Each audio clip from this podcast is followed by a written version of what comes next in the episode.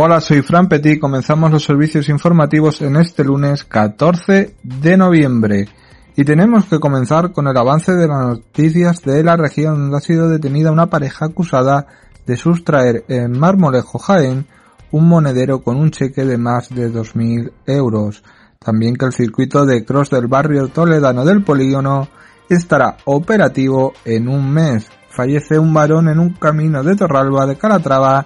tras volcar el vehículo que conducía Asbestas, mejor película del Cibra, que cierra su decimocuarta edición, encumbrando a Toledo como ciudad del cine, y el secretario de Memoria Democrática incide en incluir a las mujeres sufrieron represión de género y siempre hay que tenerlas muy presente. Comenzamos por Toledo. Servicios informativos. CLM Activa Radio.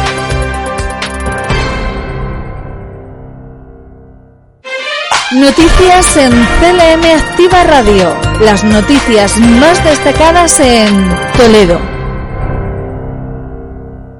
Comenzamos en Toledo, donde el circuito de cross en la pista de atletismo en el barrio toledano del polígono estará operativo en aproximadamente un mes después de que culminen las tareas para adaptar el terreno a esta práctica además de instalar refuerzos de madera para canalizar, así como acedentar la entrada complementaria con vegetación e instalar luminarias LED.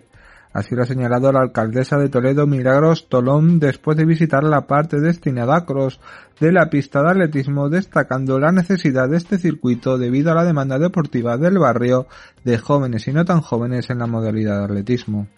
en todo el recinto tras la pasada legislatura y en la que va del actual, el Ayuntamiento de Toledo ha invertido alrededor de un millón de euros con actuaciones como el cerramiento de la pista, la construcción del Tarzán y la zona de Street Workout. Otra de las iniciativas que también se materializan es la pista deportiva será el Skate Park, cuyo diseño del proyecto ya fue aprobado recientemente por la Junta Local. Asimismo, Tolón, acompañada por el concejal de deportes Pablo García, ha puesto en valor que muy pronto se supervisará la pista de tenis de la Escuela de Gimnasia al tiempo que ha remarcado que antes que termine la legislatura se llevará a cabo la reparación de las cubiertas de los colegios Gómez Manrique y Gregorio Marayón del pabellón polideportivo del barrio del Polígono.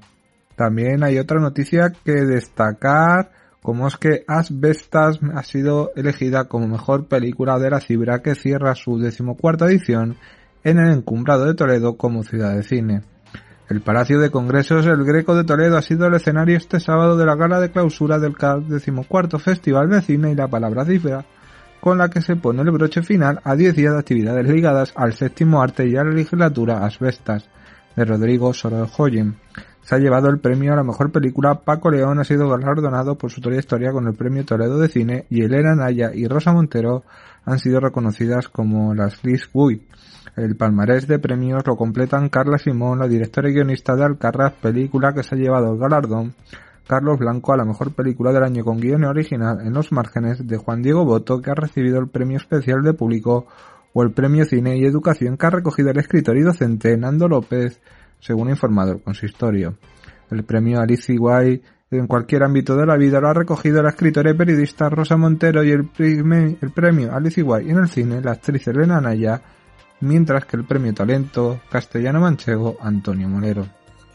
La mención especial del jurado a la interpretación femenina ha recaído en Carla Quiles, protagonista de la película La Maternal, y el galardón a la mejor interpretación femenina se han llevado Laia Costa y Susi Sánchez por su papel en Cinco Lobitos. Goya Toledo, Gloria Albalate, Alberto Velasco, Candela, Ana Arias o Mario Muñiz han sido algunos de los actores y actrices que han participado también en esta gala, cuyo hilo conductor ha sido la infancia y los niños en el cine, con actuaciones que han remomerado a Marisol, Joselito, Verán Azul, los payasos de la tele, a Teresa Rabar, entre otros. El director del festival, Gabriel Castaño, se ha mostrado congratulado de que el público haya llenado todas las salas durante estos 10 días y haya participado y completado los aforos en todas las acciones realizadas. Con ellos el balance de esta nueva edición de esta cita cultural es altamente positivo y además supone el retorno a los aforos 100% y sin apenas mascarillas, puesto que este elemento de protección individual ya no es obligatorio. Cifra ya comienza sus preparativos para celebrar una cifra redonda como será su decimoquinto aniversario en 2023. Qué gran gala de cines pudimos ver y se pudo mm, celebrar en Toledo capital, donde para terminar el ayuntamiento de Casabuenas carga contra el proyecto para instalar una fábrica de metano en un área crítica del Águila Imperial. El ayuntamiento de Casabuenas ha cargado contra el proyecto de construcción de una planta de producción de metano en el paraje cerrado pelado de la localidad, advirtiendo que ya ha conseguido un informe técnico sobre aves de especies amenazadas en el terreno donde se pretende instalar la fábrica y asegurando que emprenderá acciones legales si la instalación se lleva a cabo. Desde el consistorio ha explicado en nota de prensa que ya ha hecho llegar al gobierno de Castilla-La Mancha este informe en el que se detalla que el proyecto se ubica en la zona de dispersión y área crítica del águila imperial ibérica Aquila adelberti, especie protegida y peligro de extinción, así como el águila perdicera Aquila fasciata. En concreto, la parcela se encuentra a poco más de 700 metros de un nido activo de águila imperial y a menos de 2 kilómetros de dos plataformas de nidificación de la misma especie. Incluso la propia parcela alberga un posadero habitual de águilas, también es el lugar habitual del Milano Real. Tanto el águila imperial como el Milano Real están catalogados como especies en peligro según el catálogo español de especies amenazadas. Además, el águila perdicera está clasificada como un peligro de extinción a nivel regional según el decreto de la Junta de Castilla-La Mancha de 1998. También en la cercanía se pueden encontrar aves esteparias como la baturda y el sinsón clasificadas como vulnerables a nivel regional según el mismo decreto. Para el ayuntamiento, la instalación de una planta de producción de metano en el Cerro Pelado sería letal para todas estas especies debido al elevado riesgo de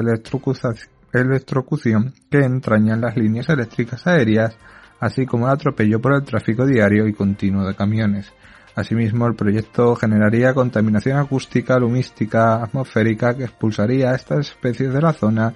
como señalan además la Ley 9-1999 de 26 de mayo de la conversión de la naturaleza de Castilla-La Mancha que establece una serie de provisiones en zonas de especies amenazadas y vulnerables, la vulneración de las cuales se subsanaría dentro de un presunto delito ecológico.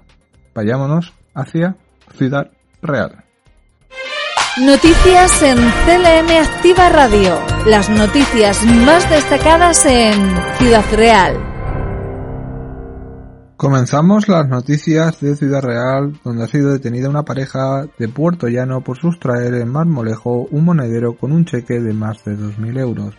La Guardia Civil ha detenido a un hombre y una mujer de 43 y 42 años respectivamente, vecinos de la localidad de Puerto Llano, como presuntos autores junto a otra pareja de la sustracción de un monedero de marmolejo en Jaén que contenía, además de dinero metálico, un cheque por valor de 2.150 euros.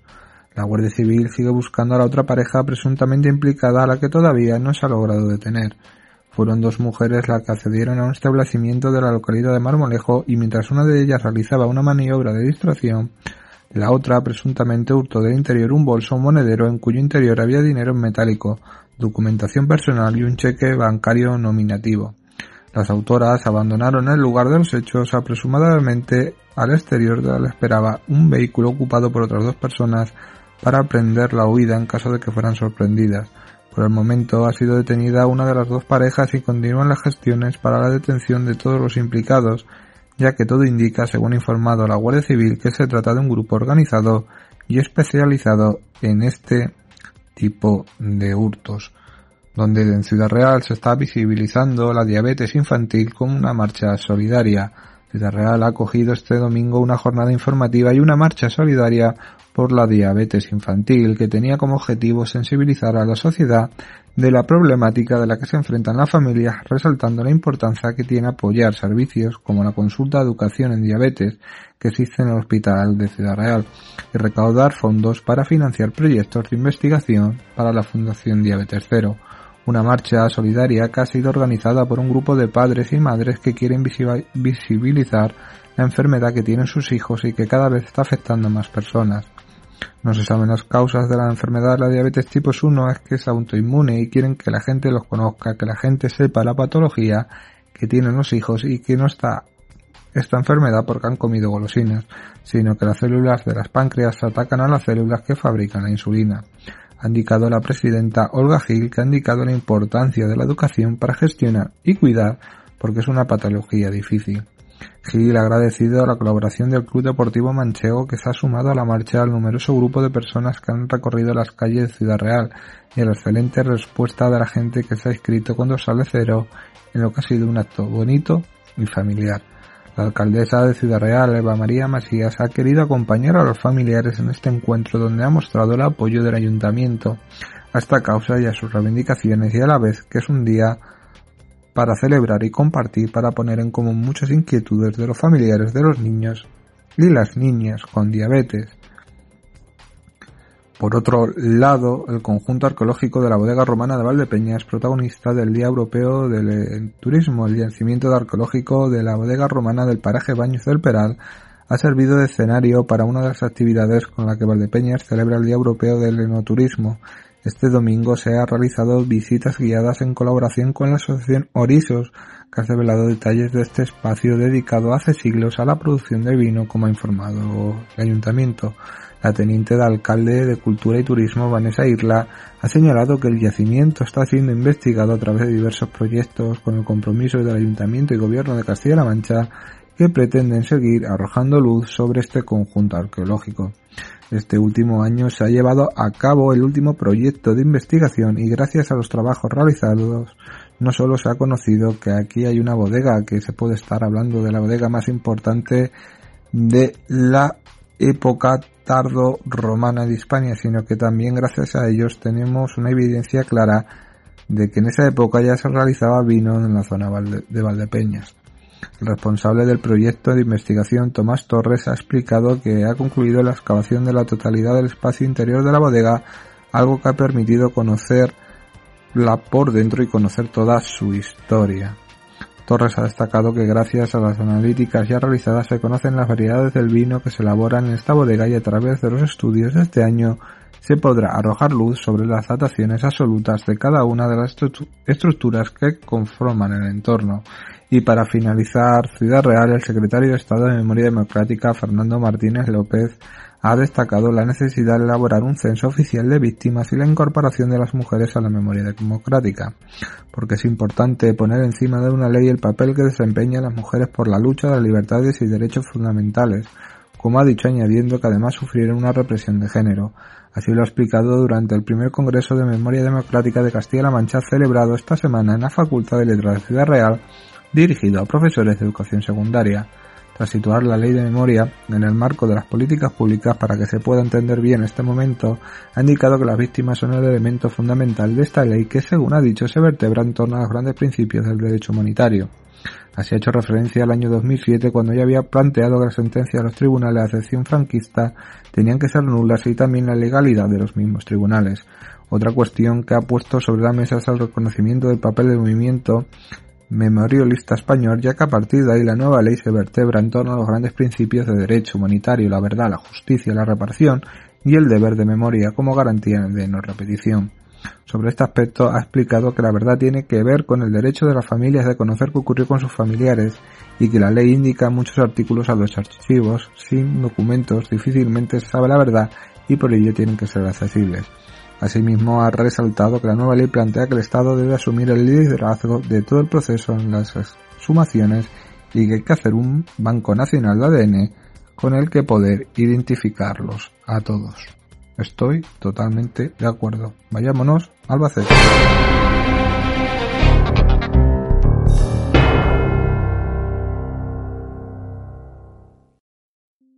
Y en Albacete ha sido localizado, bueno, mejor dicho, en Villarrobledo, interceptado un camión con destino a Francia que había cargado con 550 kilos de hachís para Antequera.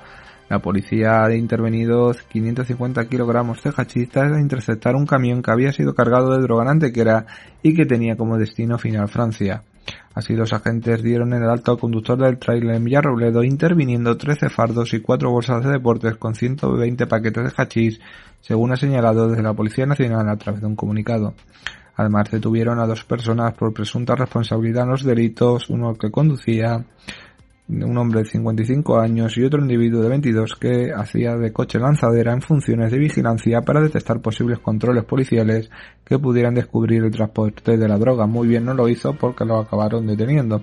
La operación Maleta ha sido llevada a cabo de manera conjunta por los agentes adscritos a la Policía Judicial Antequera y sus homólogos de Unidad de Drogas y Crimen de la Costa del Sol y se inició a partir de unas informaciones que apuntaban que había miembros de una red criminal que estarían dedicándose a transportar por vía terrestre importantes cantidades de hachís desde el sur de España a Francia. Las pesquisas practicadas por los agentes permitieron detectar la presencia de integrantes de esta trama en un polígono industrial Antequera y allí la red había aprovechado para cargar un camión con estupefacientes. Tras las diligencias correspondientes, los agentes dieron el acta al conductor del camión con matrícula francesa y comprobaron que la zona de carga albergaba droga. Además, los agentes intervinieron dos vehículos, ambos con matrícula francesa, 2.990 euros en efectivo, teléfonos móviles, varios juegos de matrículas dobladas, entre otros efectos de los hechos conoce el juzgado de instrucción número 3 de Antequera, habiéndose decretado el ingreso en prisión de solo uno de los investigados, ¿eh? Para que miren qué cosas suelen pasar, ¿eh? Y la Roda recordará con cartulinas moradas las 1.171 víctimas de violencia machista contabilizadas en España. La concejala de Igualdad en el Ayuntamiento de La Roda, María José Fernández, ha presentado las jornadas organizadas por este departamento y el Centro de la Mujer en el marco de la conmemoración del Día Internacional de la Eliminación de la Violencia contra las Mujeres del 25 de noviembre. La Roda acogerá una concentración ese día a las once y media en el Paseo Ferial contra la violencia machista para hacer visibles las 1.171 muertes que ha provocado esta lacra desde que hay un recuento oficial con 1.171 cartulinas violetas que serán portadas por el público asistente. Unos datos bastante significativos que la ciudadanía debe conocer y que demuestran la necesidad de seguir tomando actuaciones de sensibilización y prevención como ha indicado la DIL, según informado en nota de prensa con ayuntamiento. Las personas interesadas en participar portando una cartulina pueden ponerse en contacto con el Centro de la Mujer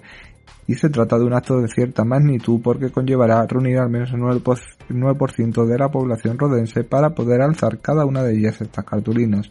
Una iniciativa simbólica que se pretende recoger a vista de pájaro mediante un dron, una visión centinal que pretende reflejar la magnitud del problema y se vea que son muchas las mujeres asesinadas por este tipo de violencia. Otra de las citas relevantes será la prevista para el 14 de noviembre con la visita del activista Mabel Lozano, quien ofrecerá a partir de las cinco y media una charla en la biblioteca municipal sobre su libro Proseneta, sobre el que trata sobre la trata de seres humanos con fines de explotación sexual y tras la charla se procederá al visionado del documental que lleva el mismo título que el libro.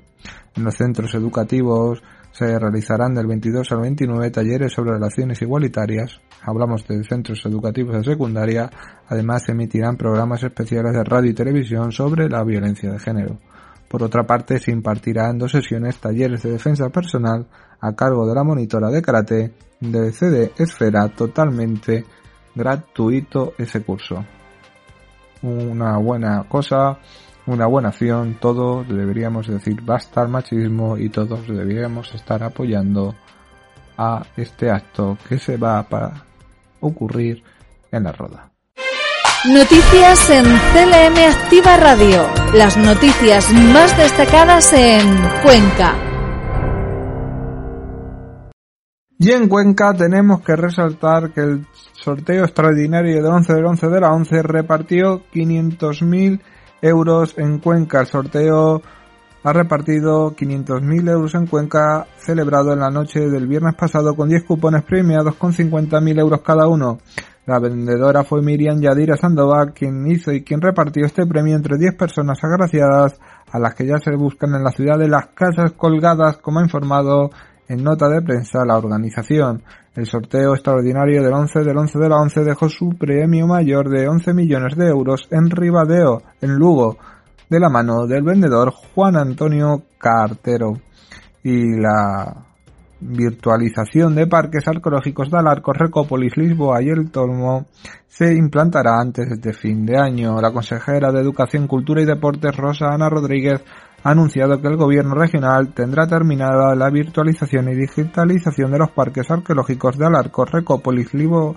Libi, Sosa y el Tolmo de Mintaneda antes de finalizar el año, y así lo ha dado a conocer en la presentación del proyecto y digitalización del parque arqueológico, en un acto que ha estado acompañado del presidente de la Diputación de Cuenca, Álvaro Martínez Chana, y de la alcaldesa de Salices, Paloma Jiménez, entre otras autoridades. Rosana Rodríguez ha destacado con la culminación de este proyecto de digitalización de los parques arqueológicos de Castilla-La Mancha se habrá dado cumplimiento al compromiso del gobierno regional de conectar estos espacios con las últimas novedades tecnológicas y museológicas. Asimismo, la consejera ha explicado que el proyecto del Parque Arqueológico de Segobriga es un viaje al tiempo para que el visitante vea el espacio en su máximo esplendor, guiado por una serie de personajes gracias a las gafas de realidad virtual, además de visitar distintos monumentos con un sistema de realidad aumentada a través de un código QR. Para el desarrollo de este proyecto se han implementado dos aplicaciones, una de realidad virtual y otra de realidad aumentada, y estas experiencias están disponibles en español e inglés y también adaptadas para personas que padecen una pérdida auditiva en mayor o menor grado. Para la elaboración de contenidos se ha realizado un estudio detallado de cada uno de los parques elaborado por los directores científicos de los yacimientos y supervisado por el Servicio de Patrimonio y Arqueología de la Consejería de Educación y Cultura y Deportes. A través de la realidad virtual y la realidad aumentada, los visitantes de forma divertida pueden viajar en el tiempo y sumergirse en experiencias totalmente inmersivas, didácticas y sorprendentes de 360 grados para conocer cómo eran estos espacios. En concreto, la realidad virtual permite a los visitantes ver, admirar, recorrer y explorar el conjunto arqueológico como si viajaran al pasado y estuvieran allí cuando los parques fueron construidos, ha informado la Junta en un comunicado.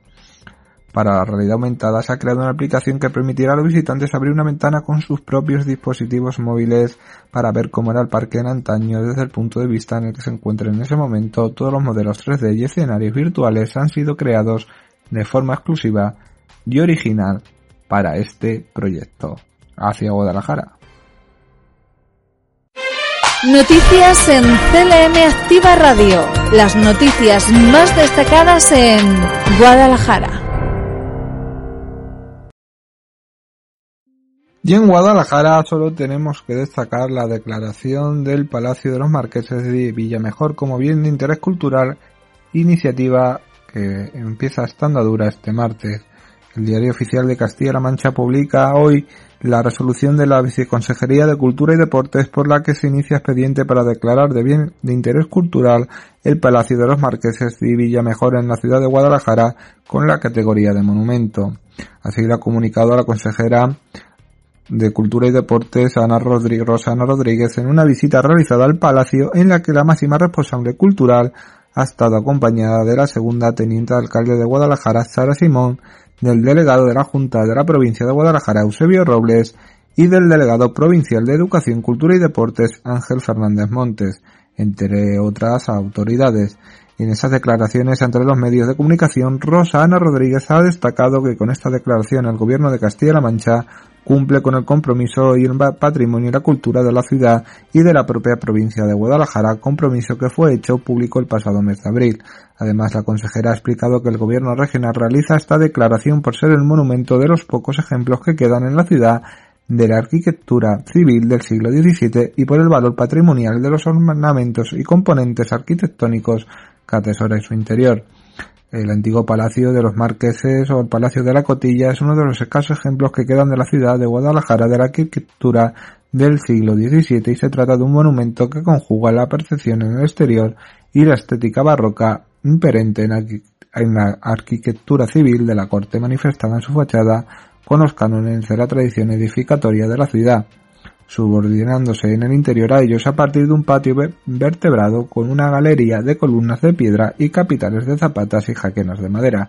Esta casona de aristocrática se mantuvo invariable en los siguientes siglos, ampliándose en el siglo XIX para adaptarse a los nuevos justos y corrientes de la época. La vuelta se transformó en jardín, incorporándose en el elemento exótico con el salón principal, el salón chino, tapizado con un papel de gran excepción y plástica procedente de los talleres artísticos de la China de los emperadores de la dinastía Qing. Esta chinería se suma a otros raros ejemplos de salones europeos con tapicerías de papel, existiendo en España solo otro ejemplo en Almagro, Ciudad Real. Por último, destaca el interés del subsuelo del palacio al emplearse sus galerías y sótanos como refugio de la población durante la guerra civil,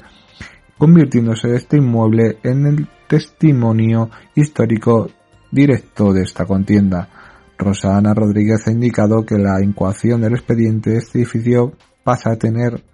la consideración de bien interés cultural hasta su declaración definitiva dentro de los próximos meses.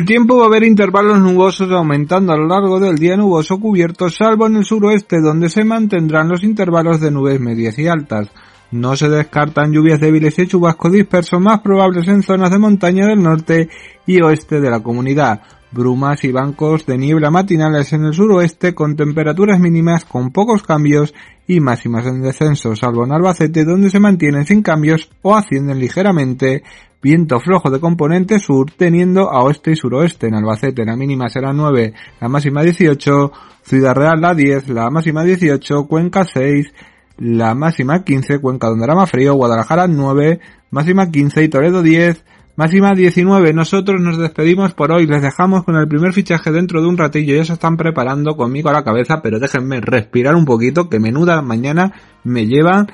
y después empezamos con todo lo acontecido en la Copa del Rey. Hasta mañana.